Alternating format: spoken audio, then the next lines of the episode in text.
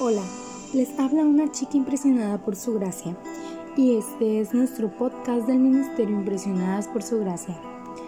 Estás escuchando Reto de Lectura 365, una chica impresionada por la palabra.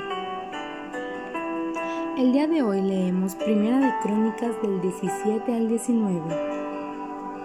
Amadas princesas, el día de hoy toca mi corazón la promesa dada por Dios a David y es que nuestro Dios es bueno, se complace y se goza en bendecir a sus hijos, en caminar en intimidad con ellos, revelarse a sus corazones y en cumplir sus hermosos propósitos en nosotras.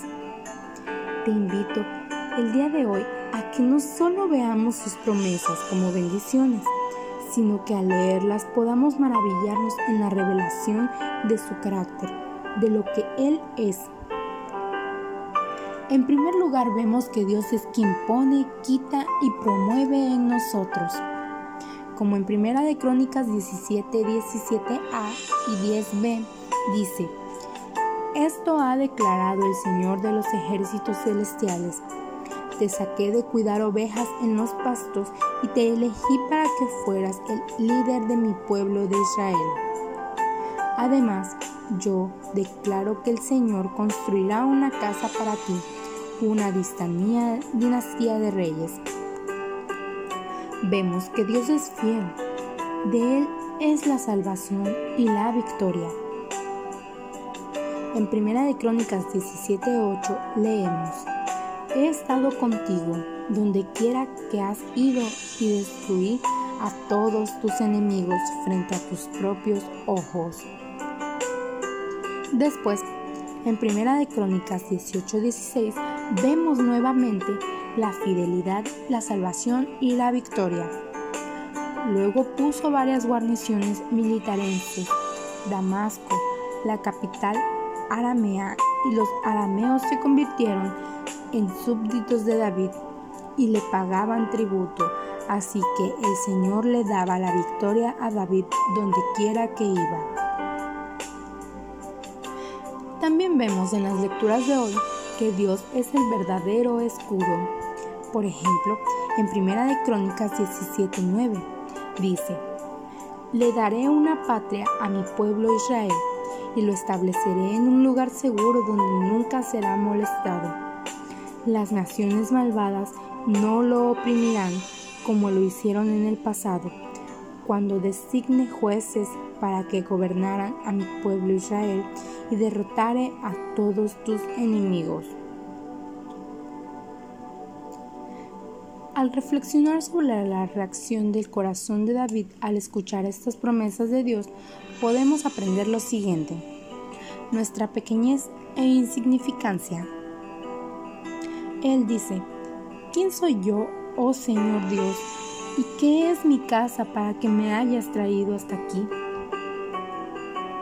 También podemos aprender transparencia y sinceridad de corazón, como en el versículo 18 del capítulo 17.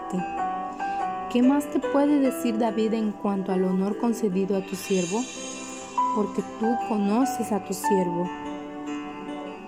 Podemos aprender el reconocimiento del amor de Dios y de su grandeza. Oh Señor, por amor a tu siervo y según tu corazón, tú has hecho esta gran cosa para manifestar todas estas grandezas. Vemos el reconocimiento de que el Dios de Israel es el único y verdadero Dios. En el versículo 20 del capítulo 17 leemos, Oh Señor, no hay nadie como tú, ni hay Dios fuera de ti conforme a todo lo que hemos oído con nuestros oídos. Vemos exaltación del nombre de Dios a través del cumplimiento de estas promesas, como en Primera de Crónicas 17:24. Y sea confirmado y engrandecido tu nombre para siempre, al decirse, el Señor de los ejércitos, el Dios de Israel, es Dios de para siempre y que la casa de tu siervo David sea establecida delante de ti.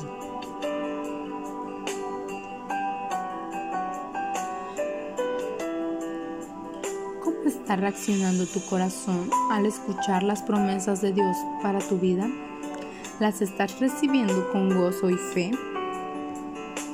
Se trata de Dios, de su nombre.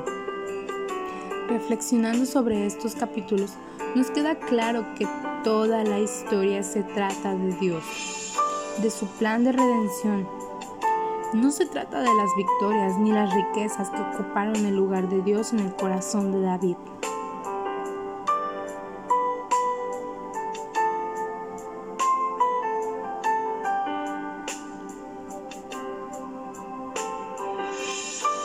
Gracias por escucharnos en este bello día.